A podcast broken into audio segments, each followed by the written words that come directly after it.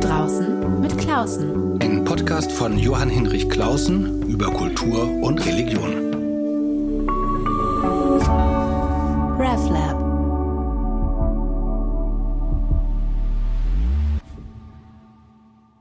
Herzlich willkommen. Heute soll es in diesem Podcast um ein ganz seltsames Thema gehen, äh, nämlich die älteste Kulturveranstaltung von allen, den Gottesdienst. Darüber reden Theologinnen und Theologen ja gar nicht mal so oft, aber ich dachte, weil es mich selber so beschäftigt und wir in einem solchen Dauergespräch über Krisen aller Art sind, dass es doch auch mal ganz sinnvoll ist, sich über den Gottesdienst und was sich da eigentlich passiert und wie Krisen sich auf ihn auswirken oder so, einmal in Ruhe auszutauschen mit einer ähm, Person, die ich schon seit langem kenne und die sich sehr, sehr gut auskennt mit Katharina Graller, einer langjährigen kollegialen Freundin hier aus Hamburg. Liebe Katharina, vielen Dank, dass du in meiner Küche bist. Vielen Dank, ich freue mich.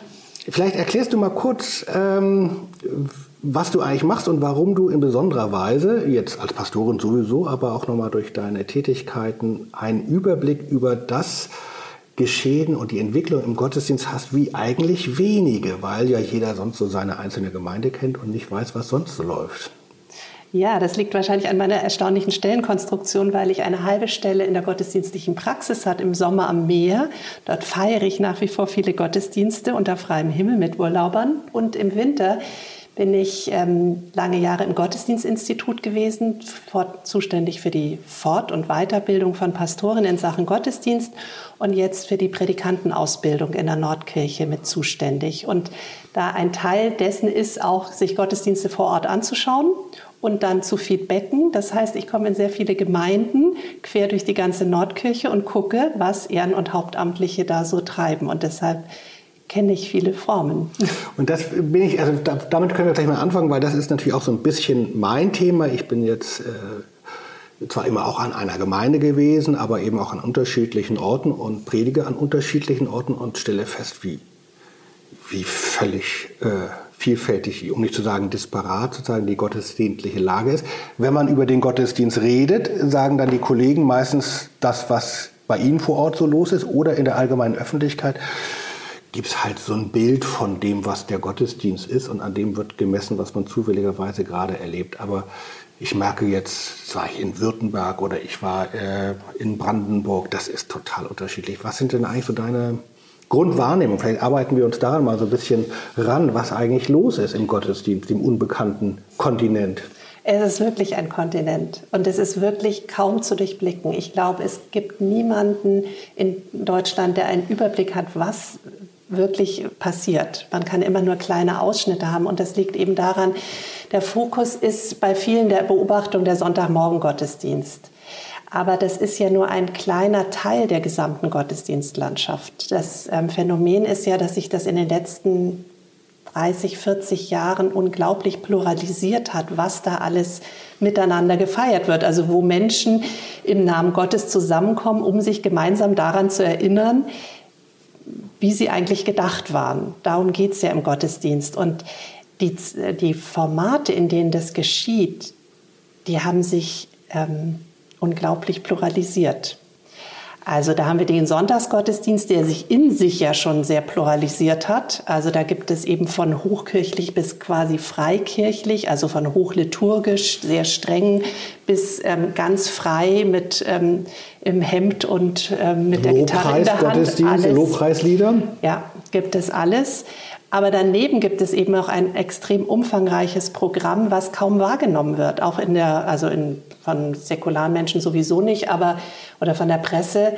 Und das ist dieses unglaubliche Feld der Krabbelgottesdienste, Kita-Gottesdienste, Schulgottesdienste, Jugendgottesdienste, Andachten am Abend, meditative Formate, Tatort, Gottesdienste oder Fußballgottesdienste, TC-Gottesdienste im Altenheim, im Krankenhaus, in Gefängnissen, in Kasernen, Gedenkgottesdienste, Trauergottesdienste, Gottesdienste am Urlaubsort, das kenne ich natürlich ganz gut, am Berg, im, am Meer, Wandergottesdienste, Pilgergottesdienste, Waldgottesdienste, Fahrradgottesdienste. Ähm, Und natürlich dann das ganze Feld der Taufen, Trauung und Beerdigung. Das alles sind Gottesdienste.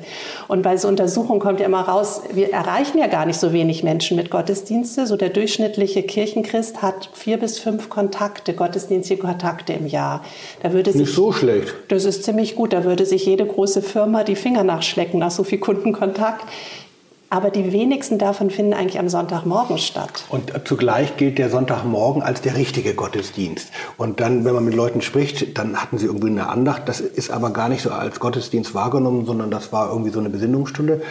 Und äh, sie haben dann, äh, oder kenne ich immer so mit dem schlechten Gewissen, ja, aber ich war lange nicht mehr in einem richtigen Gottesdienst. Das ist dann der Sonntagmorgen, an dem dann alles gemessen wird. Und das ist ja eine Nischenveranstaltung im Prinzip für hochverbundene Christen. Also das, genau. das ist sicher auch verschieden noch in verschiedenen Bezirken, so wo es hochbürgerlich ist, wird das noch sehr, also auch konsequenter wahrgenommen, dass man da regelmäßig hingeht. Ähm, aber das ist nicht der Fokus, wie Menschen eigentlich Kirche und Gottesdienst heutzutage noch erleben. Das ist ja auch gar nicht schlimm eigentlich. Warum auch dann passiert das einfach so gut anarchistisch. Ist natürlich schon auch seltsam, dass das Entscheidende, wofür die Kirche da ist, man in der Kirche am wenigsten Bescheid weiß, weil, weil jeder so sein Zeug macht eigentlich, nicht?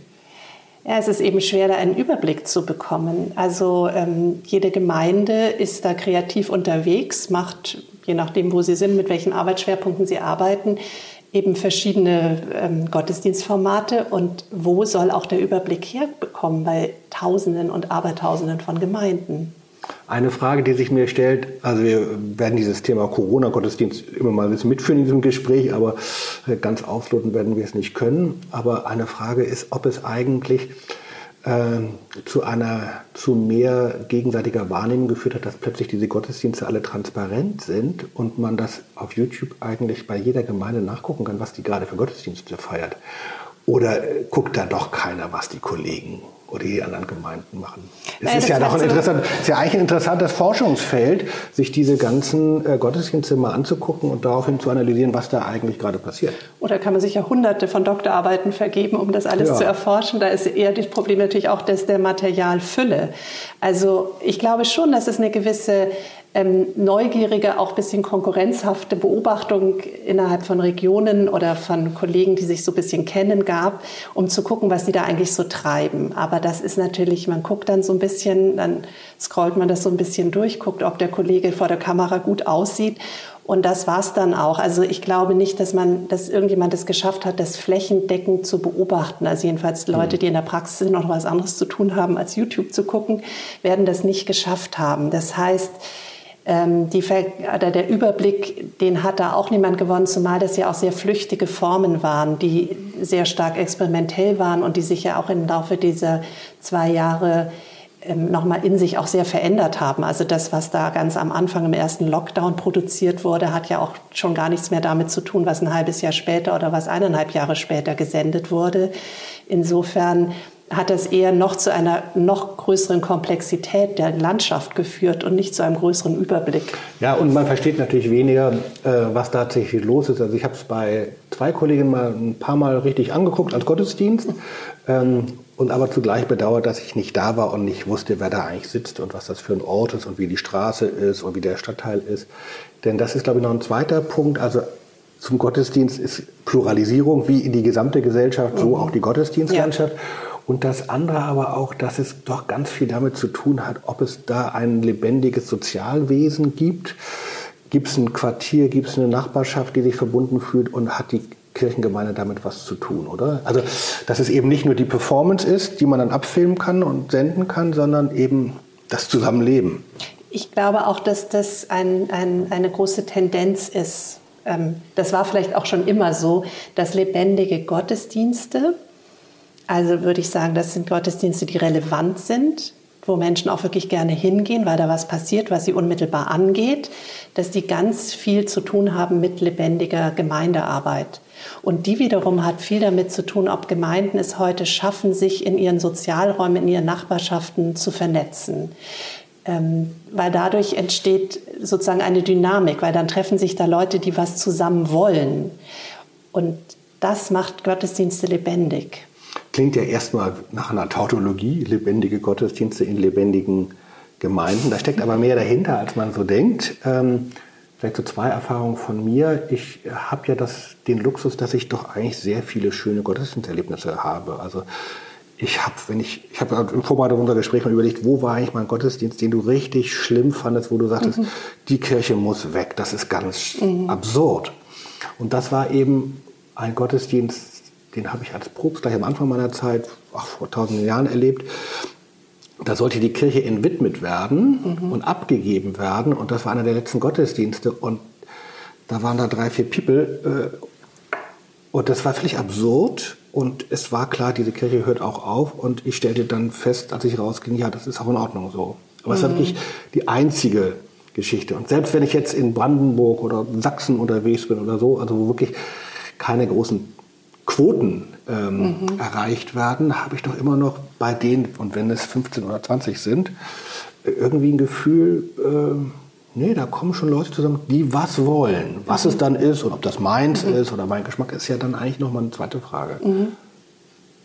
Ja, so ist das. Also die, ähm, Verzahnung oder des Gottesdienst sozusagen in der Kirche ein Spiegelbild des Gottesdienstes in der Welt ist. So ist es ja auch gedacht, nicht? Wir, wir kommen aus der Welt, wir besinnen uns, wir halten inne, wir sortieren uns neu, wir richten uns neu auf, um dann wieder in die Welt zu gehen.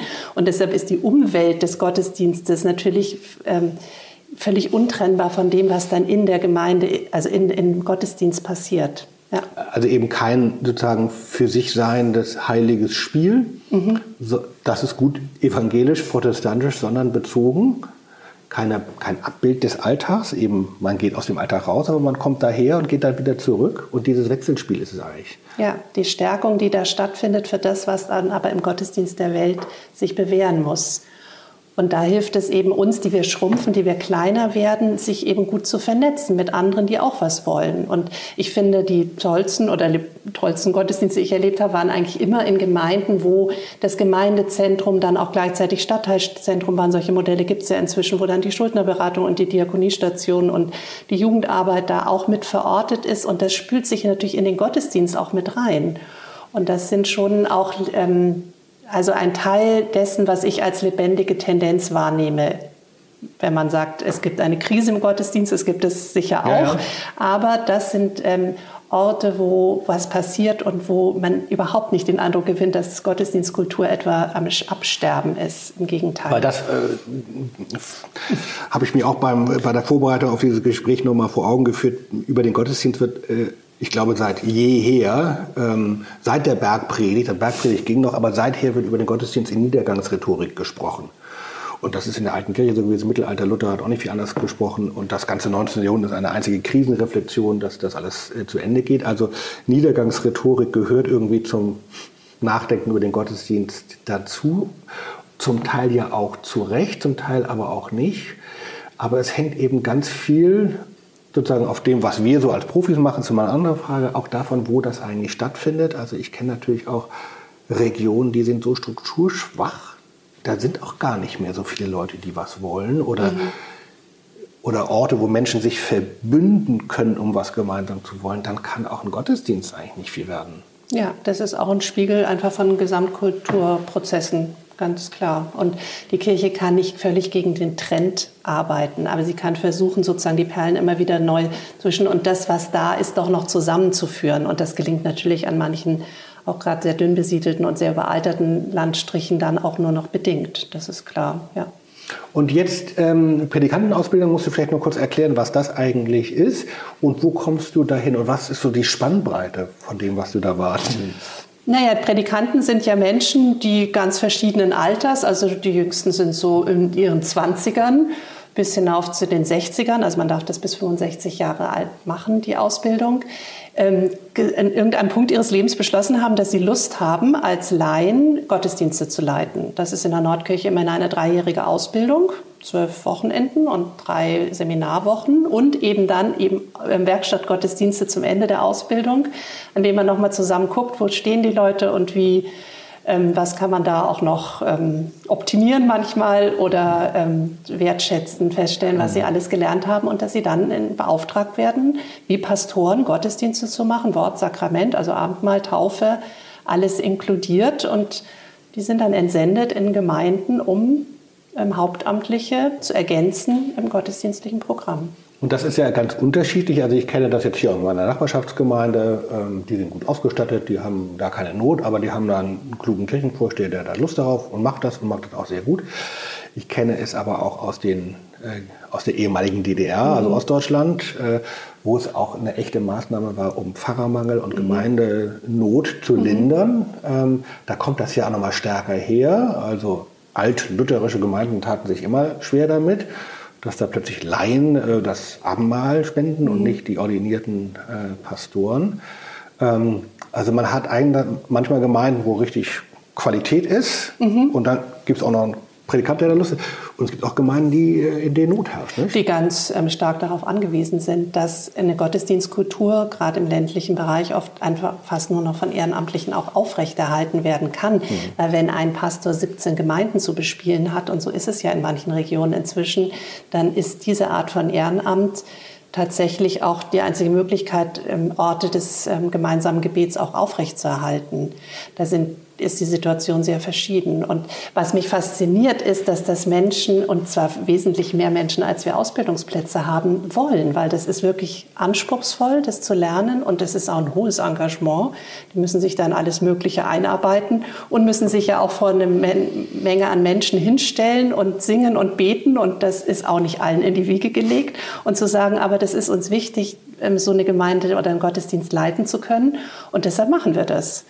Und das sind dann ganz erstaunliche Orte, wo die dann auch unterwegs sind und ähm, und das macht Spaß, die zu begleiten. Und lassen die sich leichter was sagen äh, als die studierten Theologen oder ist das von Person zu Person unterschiedlich? Ich würde sagen, das ist stark personenbedingt. Und die bringen auch sehr viele verschiedene ähm, Fähigkeiten mit. Mhm. Das sind ja ganz verschiedene Menschen. Das geht ja vom Tankstellenpächter bis zum ähm, Professor. Und, und, manche sind ganz sozusagen. Äh, fromm geprägt und andere aber auch nicht? Ja, auch das ja. ist ein großes Spektrum. Es ist eigentlich genauso bunt wie das Leben. Okay. Vom Alter her, von den Bildungshintergründen, vom, von den Frömmigkeitstraditionen, aus der sie kommen. Und das Spannende ist halt in der Ausbildung, dass man drei Jahre gemeinsam unterwegs ist und natürlich voneinander lernt. Und das ist natürlich privilegiert, weil wann redet schon mal jemand aus einer Lobpreisgemeinde mit jemand, der hochkirchlich geprägt ist oder der sehr lutherisch ist oder da kommen ja ganz verschiedene Menschen zusammen und das ist, und wir setzen eigentlich nur die Offenheit voraus, in den Dialog zu gehen. Ja. Und wenn das gegeben ist, dann passiert da viel ähm, an auch neuen Erkenntnissen und an gegenseitiger auch Stärkung. Du begleitest jetzt diese Predikanten und Predikanten. Vorher warst du im Gottesdienstinstitut, also so eine Einrichtung der Landeskirche, das äh, versucht hat, äh, die versucht hat, eben Kolleginnen und Kollegen vor Ort zu unterstützen. Da hast du auch viel oder du mit deinen Kolleginnen viel gemacht. Ähm, äh, was brauchen die Leute vor Ort eigentlich? Also die Pfarrerinnen und Pfarrer oder die Predikantinnen und Predikanten, was, was brauchen die? Was hilft denen eigentlich? Ich kenne ja so allerlei Vorbereitungsmaterialien und bei manchen wirklich auch mit und bei manchen auch nicht. Äh, was was hilft Ihnen eigentlich? Auch, ich glaube, typbedingt verschiedene Sachen.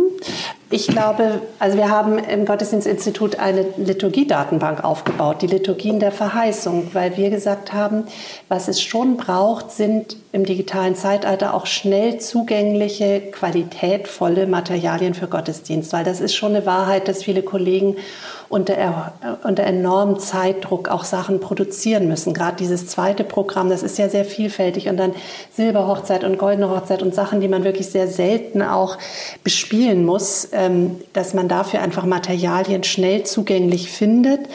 Das ist ähm, auf jeden Fall eine Hilfe im Alltag. Und jetzt in der Corona-Krise war das natürlich ganz toll, weil man eben digital auch sehr schnell Material produzieren kann. Wenn man Bücher hat, das ist natürlich wunderbar, wenn man Gebetsbücher hat oder ähm, schöne Fürbitbücher. Nur ähm, das hatte sich in Corona ja ganz schnell alles überholt und dann ganz schnell und zielgerichtet für bestimmte Situationen auch Material zur Verfügung zu stellen.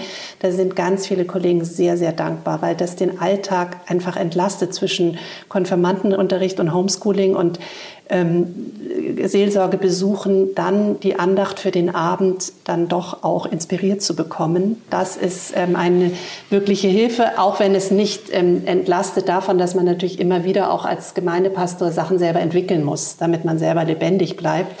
Aber so Hilfestellung ist schon gern genommen. ja, kann ich aber gut nachvollziehen. Es, es, gibt ja so auch sozusagen eine gewisse, oder es gab früher eine gewisse Verschämtheit. Oh Gott, oh Gott, du nimmst solche Materialien und so, kannst das nicht selber machen.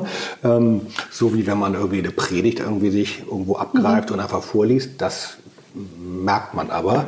Aber gerade wenn es darum geht, so eine Form zu entwickeln, so eine Liturgie mhm. ähm, und die eben nicht, ich habe ja angefangen da habe ich, glaube ich, mir drei Liturgien gekauft. Gottesdienst, Beerdigung, Taufe, Hochzeit, mhm. vier. Mhm. Und damit bin ich erstmal durch die ersten Berufsjahre gegangen. Das war es dann auch.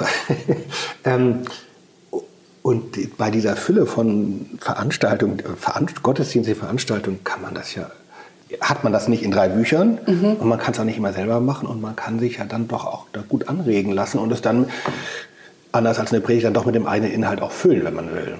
Genau, das ist sicher ein Teil der Pluralisierung, dass man da mit Büchern kaum noch herkommt, wenn es um ähm, ja, Inspirationsmaterial geht. Und es ist ja so, im Gegensatz zu jetzt fertigen Gedichten oder so, wo man nicht auf die Idee kommen würde, das weiterzuschreiben, sind ja Liturgien so aufgebaut, dass sie ja zum Weiterschreiben einladen. Das ist ja nicht ähm, die Bibel, sondern man nimmt einen Text, fühlt sich davon angesprochen, schreibt ihn weiter und auf die Situation hin. Aber diesen Text zu haben, das ist eine ähm, hilfreiche Unterstützung oder das melden jedenfalls die zurück. Und zwar nicht in dem Sinn, man liest es dann eins zu eins vor, sondern man hat Material, was man dann eben adaptieren kann für diese unglaublich vielen Kontexte, in denen Kirche gottesdienstlich unterwegs ist. Das ist nämlich eine ganz schöne Herausforderung auch. Also sowohl für Demente als auch ja. für Jugendliche als auch für Krabbelkinder. Und immer soll eine einzelne Person da lustige Ideen haben. Da ist, finde ich, Zulieferung schon ein eine wirkliche Hilfestellung. Das ist ja auch einfach professionell, mhm. das dann auch äh, vernünftig wahrzunehmen. Dann sind wir aber schon wieder beim Formthema, dass es eben nicht mehr die eine Form gibt. Mhm. Ähm, zugleich ähm, lebt Form davon, dass es eine Form ist mhm. äh, und dass die auch eine Geschichte hat. Tradition, es gibt ja viele Traditionsabbrüche in der Gesellschaft. Es gibt auch viele Menschen, die mit Formen gar nichts anfangen können. Mhm. Also es gibt auch einen Formenverlust. Ja.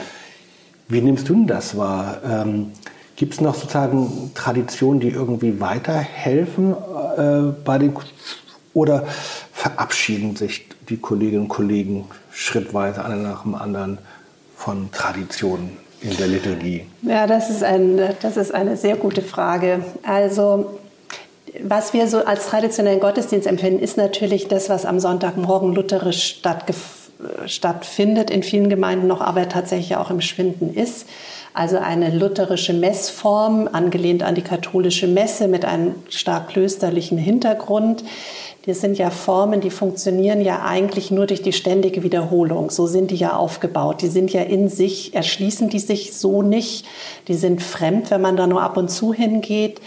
Und die, ähm, deren Stärke ist die Wiederholung und Wiederholung und Wiederholung. Und dadurch, dass die Menschen ja nicht mehr so leben, dass sie Dinge ständig wiederholen, sondern auf ständige Abwechslung aus sind, haben diese Formen es schwer. Und ich glaube, es würde eigentlich allen gut tun, diese Gottesdienste mitzufeiern. Diese gepflegte, strukturierte Langeweile würde, äh, wäre ein gutes Heilmittel oder ist nach wie vor ein gutes Gegenmodell zu dem, was wir in dieser Welt leben was ja so, wie wir aus vielen Kontexten wissen, ja nicht zukunftsfähig ist. ich kenne das immer auch von der Kunst, also, also auch die Kunst, Rezeption lebt ganz wesentlich von Wiederholung. Es ist mhm. sehr sinnvoll, eine bestimmte Handvoll von Gedichten regelmäßig zu lesen. Es ist sehr sinnvoll, bestimmte Formen von Musik regelmäßig zu hören, auch wenn man sie schon kennt. Ja. Ähm, und diese, diese Vorstellung, es muss immer neu sein.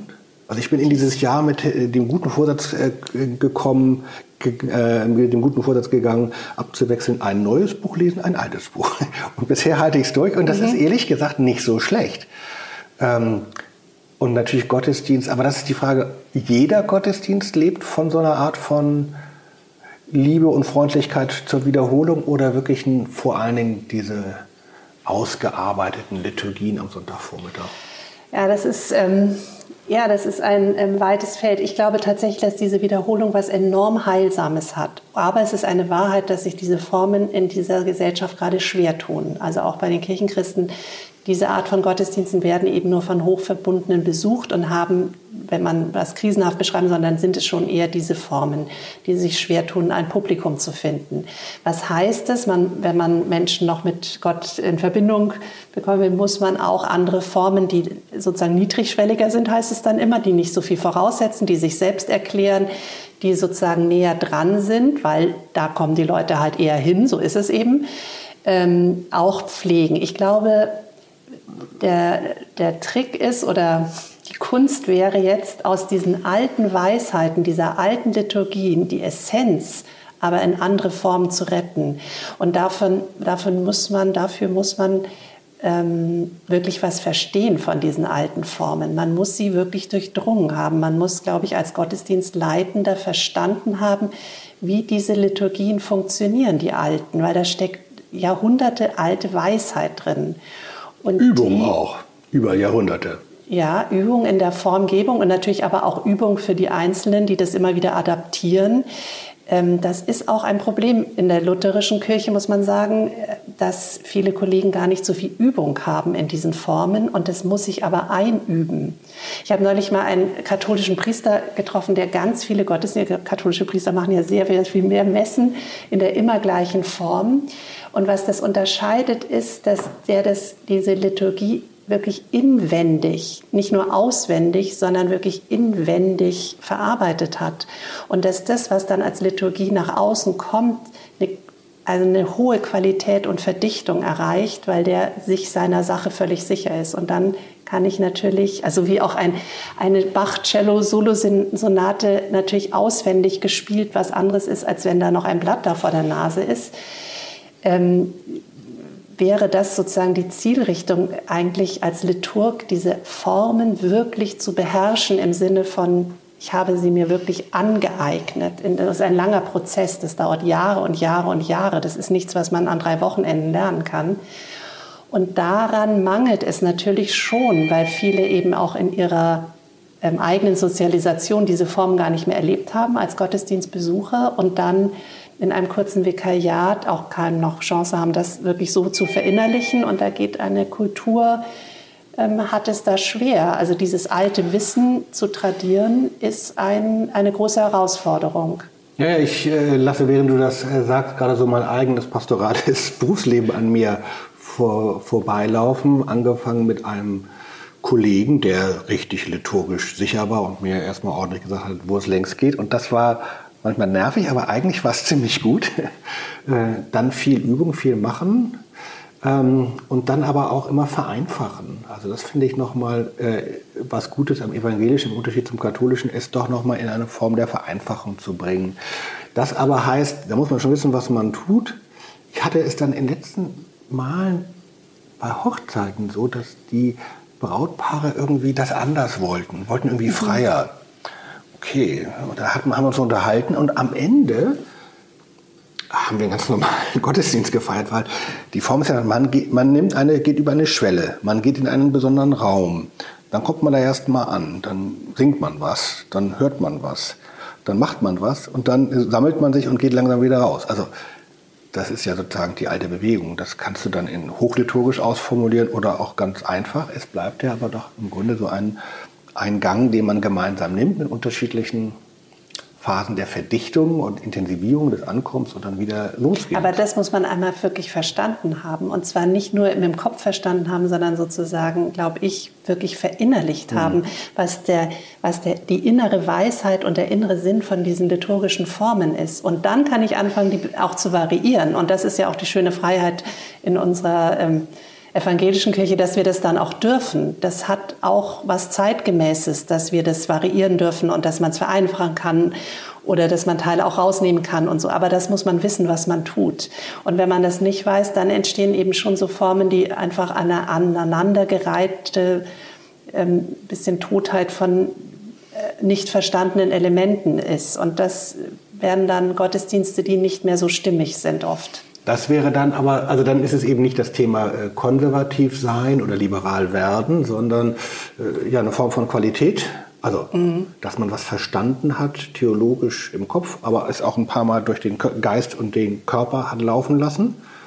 Also ich mag das immer bin ja manchmal in Berlin im Gottesdienst, da ist jetzt das Formbewusstsein noch nicht so stark mhm. wie äh, im schönen Hamburg, wie so Kolleginnen und Kollegen so durch den Altarraum latschen. Mhm. Wo man sagen würde, komme ich mir ein bisschen komisch vor, weil ich dann immer so ein bisschen Etepetete bin, aber einfach so rumlaufen. Mhm. Und das merke ich ist nicht nur sagen, ein Mangel an Qualität, sondern es kommt dann eigentlich ein anderes kulturell dominantes ähm, Modell zum Tragen, nämlich die Fernsehshow.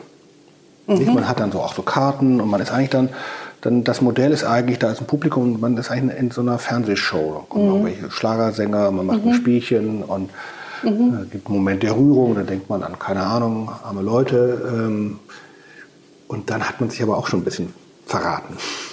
Ja, das, also auch solche Formen haben sicher ihre Berechtigung. Sie sind nur wahnsinnig personenzentriert. Also es hängt ja dann sehr, sehr viel an dem Liturgen oder an dem Moderator, der das ja dann fast oft nur noch ist, also an dessen persönliche ähm, Begabung, aber auch ähm, Stimmung und Gestimmtheit. Und so wird dann dieser Gottesdienst, das ist eben eine sehr pastorenzentrierte Kirche am Ende des Tages, ähm, was heißt, dass diese alten Formen, die ja von der Person absehen, die ja Gott in den Mittelpunkt stellen oder das Heilige und die Person in ihrer Rolle ja zurücknehmen, das ist eine nicht narzisstische Form. Vielleicht hat es auch deshalb irgendwie in einer doch narzisstisch geprägten Gesellschaft auch ähm, Schwierigkeiten.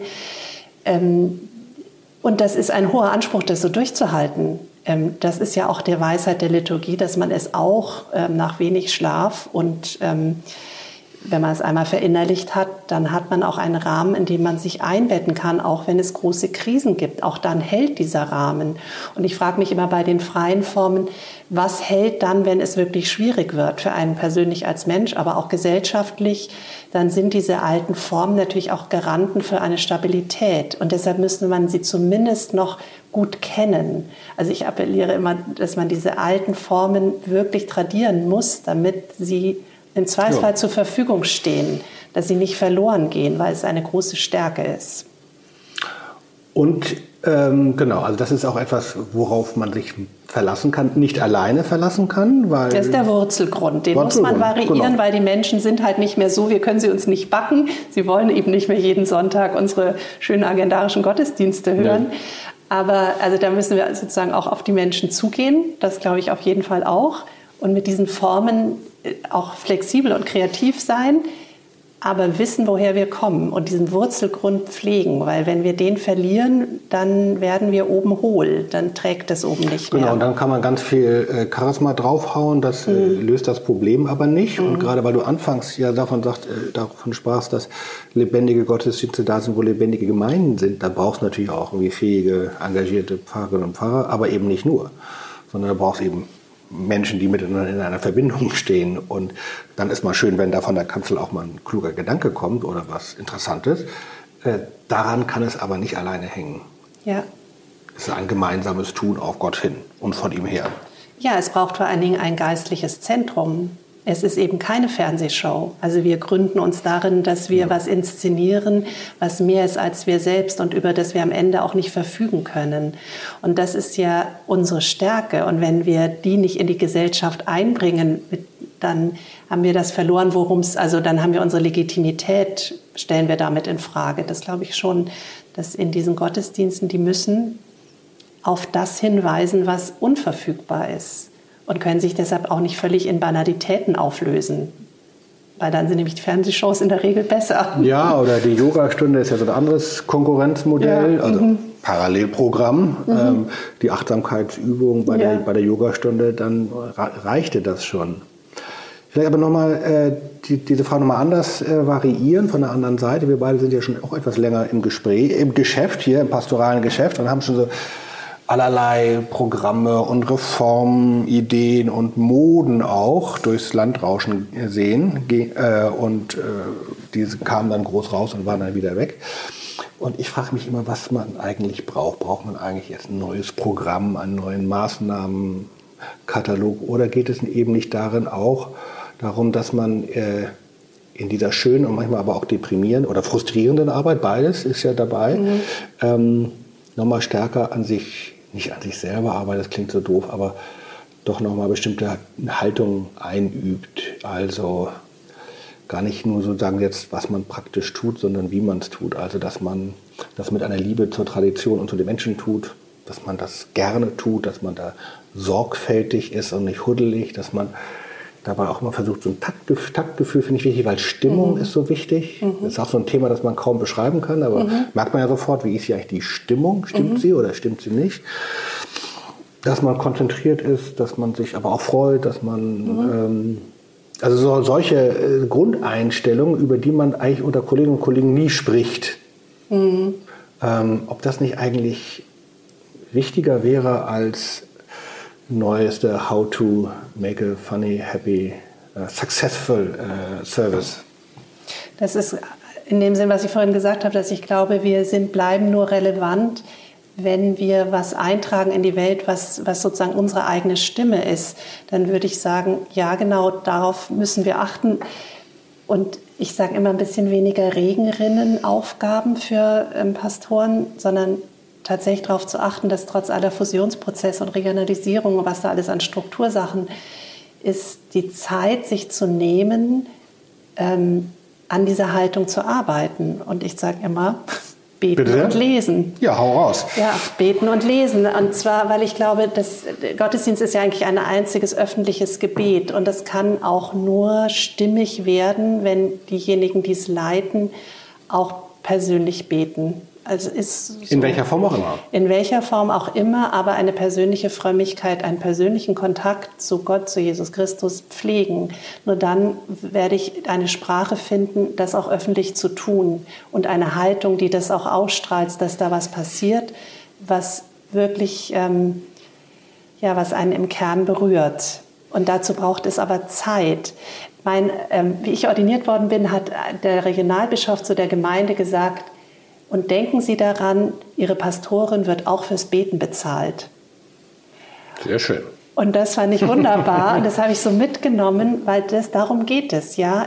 Die Zeiten, die vielleicht nicht gefüllt sind mit Aktivität, die man nicht nachweisen kann, was man da jetzt gemacht hat, die, die müssen wir aus unserem Arbeitsalltag rausschneiden als Gottesdienstleitende. Also Gebet, aber auch schon Lektüre, also sich in alte Texte zu vertiefen, das kann Bibel sein, aber das können natürlich auch andere schlaue Bücher sein, die einen geistlich nähren, damit man auch ein, also das sozusagen die Schale ähm, kann nur überfließen, wenn sie auch gefüllt ist. Ja, also man muss die schon auch regelmäßig pflegen und das wünsche ich mir so, dass in diesen ganzen Strukturprozessen das nicht untergeht. Also der, der Druck der Arbeit und dieses ähm, Performen müssen und dann hier Social Media da und also diese Fülle der Aufgaben, ähm, die auf also Gottesdienstleitende, die aber oft auch Gemeindeleitende sind, zukommt, das würde ich mir so wünschen für unsere Gottesdienstkultur, ja, ja. dass da diese Zeiten bleiben, um Gottesdienste, die Haltung, was du vorhin gesagt hast, ähm,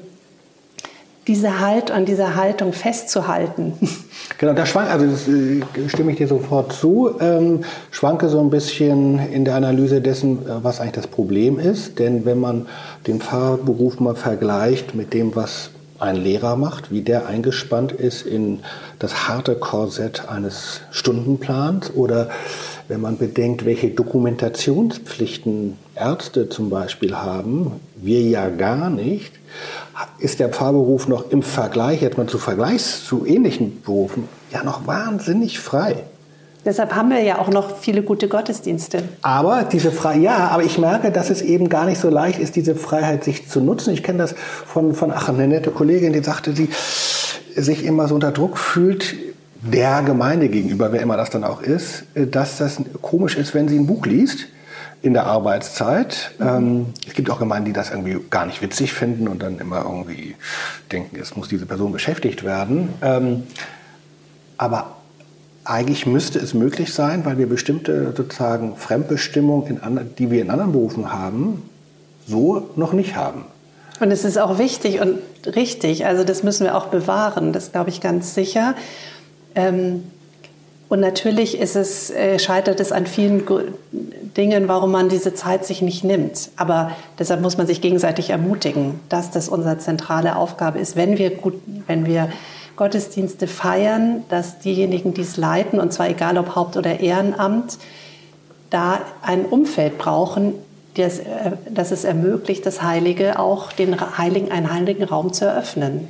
Genau, und dann ist es aber eben jetzt nicht nur die äh, Anforderung an die einzelne Person, die das jetzt irgendwie alles wunderbar durchsetzen muss und auch sozusagen die innere Stärke mhm. haben muss, sondern dass man sich dafür auch nochmal wechselseitig bestärkt mhm. oder sich ein Beispiel nimmt, äh, jetzt an der Kantorin der Gemeinde, die übt ja auch. Mhm. Die üben ja immer diese Kirchenmusiker zu Recht, weil es sonst nicht funktioniert. Und äh, dass man es selber tut, indem man betet, auf welche Weise dann auch immer. Ist ja auch mal interessant, welche Form eigentlich wann mir passt oder auch nicht. Wann ich das tatsächlich selber auch in, bei der Yoga-Übung mache oder beim Lesen, aber dass mhm. man sich auch nochmal rausnimmt und versenkt, weil man diese Bewegung des Gottesdienstes, man geht an einen anderen Ort, erlebt dort etwas anderes und geht wieder hinaus, das muss man ja für sich selber auch, auch inwendig, auch als eine heilsame Erfahrung ja auch für sich immer wieder erleben weil man sich sonst auch schwer tut, das plausibel zu machen, warum bitte andere da hingehen sollen, wenn man für sich selber diese, diese Grundbewegung nicht eigentlich als das eigene Lebenselixier auch ähm, lebt. Das Interessante ist, dass ähm, so meine Erfahrung, man mit äh, Pfarrerinnen und Pfarrern, Kolleginnen und Kollegen darüber eigentlich nie so richtig spricht, weil das eigentlich ein bisschen peinlich ist oder schambesetzt ist. Mhm. Ähm, deshalb vielleicht mal zum Schluss darüber, weil ähm, ich oft erlebe, dass Menschen zwar gerne in Gottesdienst gehen und das auch irgendwie gerne tun, aber ich den einen habe, im Beruf, morgen, Montagmorgen in der Firma, würden sie davon nicht erzählen. Und auch schon in der eigenen Familie nicht immer unbedingt. Ähm, ist das nicht eigentlich auch nochmal so ein Thema, über das man neu nachdenken müsste? Denn wenn im Gottesdienst nicht alles immer nur ganz schlimm ist, manchmal schon, aber eben nicht immer. Oh doch, meistens ist es ganz gut. genau. Ja, ja, es ist dann eben immer besser, als man dachte, mhm. ähm, dass man darüber auch nochmal anders unverklemmter spricht. Oder wie, wie ist deine Haltung dazu? Naja, das ist natürlich einfach so ein protestantisches Erbe, dass ähm, Religion Privatsache ist und genauso wenig wie wenn man über äh, Sex und Geld äh, am Montagmorgen unbedingt als erstes mit seinen Kollegen spricht, ist eben auch Religion, Frömmigkeit und dazu gehört eben auch Frömmigkeitspraxis wie Gottesdienstbesuche eben kein Thema bei uns. Wobei sich das ja auch so ein bisschen ändert, wenn man so guckt, so im freikirchlichen Level, so, so Influencer und so, die erzählen nonstop über ihre ähm, Erlebnisse, ihre spirituellen. Und da merke ich manchmal, wenn ich da so zuhöre, dass ich manchmal denke, vielleicht ist es auch gar nicht Scham, darüber nicht zu sprechen, ähm, dass ich im Gottesdienst war, sondern auch eigentlich auch so eine bisschen freundliche Diskretion, die ich auch zu schätzen weiß. Es hat auch was mit ähm, vielleicht auch einem Respekt davor zu tun. Und gleichzeitig wünsche ich mir natürlich, dass wir über diese Dinge offener sprechen könnten. Wäre schon schön. Wir beide haben uns jetzt jedenfalls mal probiert, ähm, in einem ersten Versuch mal ein ganz anderes Thema uns vorzunehmen, den Gottesdienst, ähm, und darüber zu sprechen, was daran eigentlich auch schön sein kann. Gibt es zum Schluss vielleicht mal so eine spontane Frage? Ein Ding im Gottesdienst, das dir besonders wertvoll ist und wenn das nicht wäre, weil da alle möglichen Sachen verändert worden sind, würde dir richtig was fehlen? Kannst du das benennen oder ist es? Ich glaube, also das hängt sicher auch immer von der Stimmung ab, was man selber gerade so braucht oder worauf man anspringt. Das ist ja immer sehr verschieden.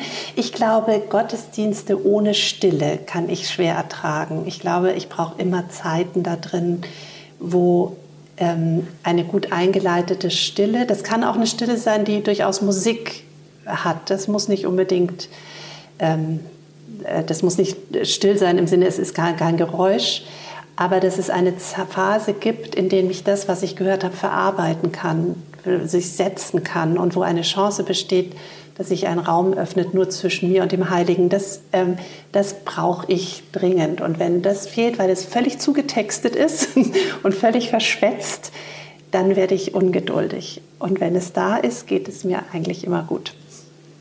Das äh, kann ich sehr gut nachvollziehen. Vielen Dank, liebe Katharina Kraller. Ich danke auch.